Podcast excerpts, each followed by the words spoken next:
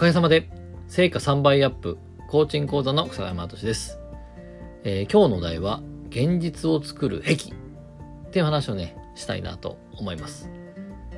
で、えー、ここまでねえ、こうリミーニング理論ということで話をしてきてるんですけども、えー、実際ですね、このリミーニング何かというと、えー、この意味付けが現実の行動を作って、えー、いるってことなんですよね。で、このおならとかコロナとか言ってたんですけど、おならは恥ずかしいものっていう意味付けだったりとか、コロナは不自由なもの。まあコロナはというか、自分は不自由な人間だっていう思い込み、信じ込み。えー、こういった、えー、この人生の意味付けが、えー、実は、えー、コロナだから、えー、不自由で動けないっていう現実を起こしていたり、おならだから恥ずかしいっていう現実を作ったりするわけですね。でそうした時にこの実際にその自分自身のの意味付けっていうのがこれミーニングって話をしましたけど、えー、これが、えー、実は現実を作っていて僕はこの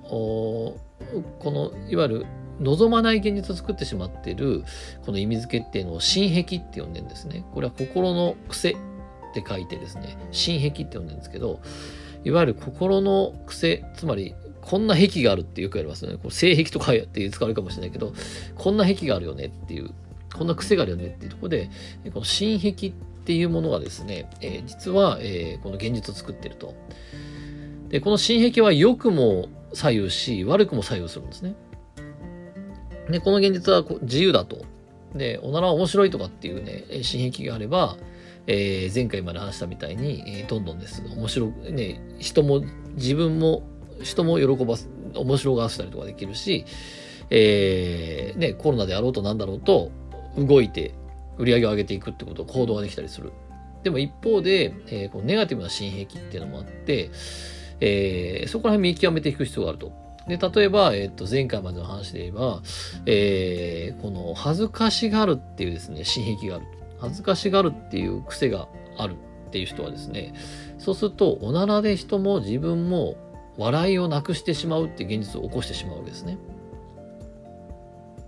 ね、え、このおならは恥ずかしいっていう、ね、恥ずかしがるっていう心癖があると、えー、このおならっていうのをした時に、うわ、恥ずかしいっていうふうにですね、この癖が、心の癖が発動してしまうと。で、この心の癖が発動してしまうと、えー、前回言ったみたいに、えー、わ、おならをしてしまった恥ずかしいって言って、顔が赤くなって、縮こまって、なんかこう、ね、えー、こう、縮こまってしまうと。だそれを見た人は、当然、なんかそれについて笑えないし、えー、自分にしも笑えないっていうことで、自分も人も、えー、笑いをなくしてしまうっていう現実を起こしてしまうっていうことなんですね。でもこれは何で起こるかというと、恥ずかしがるっていう心癖があるから、恥ずかしいっていう心癖があるからなんですよね。で、一方で、えー、このコロナによって、えー、売り上げが下がるとか、動けない現実を作ってしまうという話もしてきましたと。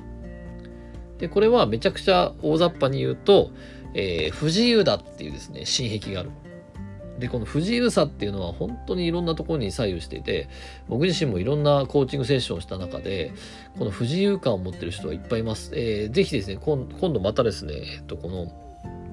サラリ、元サラリーマンの人たちがですね、えー、こう起業した時に、起業して何年か経つと、えー、自分の方向性とかわからなくなって止まってしまうってうことが立て続けに結構起こってる人の中にいると思うんですね。僕自身もそれがあって、で、それも実はこの不自由さっていうのがね、かなこの不自由さの心癖が実は重要な、えー、ポイントになってるってことが分かってる。またこれ話しますけど、でそういうふうにこの不自由な癖がある人は、えっ、ー、と、ね、この不自由だっていう心癖があるから、コロナとか病気とか事故とか、えっ、と、なんか不都合なことが起こると、えー、心癖、癖が、不自由だっていう癖が発動して、えー、自分者不自由だっていうなるから、じゃあやっぱりこのコロナによって、えー、不自由な自分を起こそうって言って、えー、動けない現実を作ったりとかするわけですね。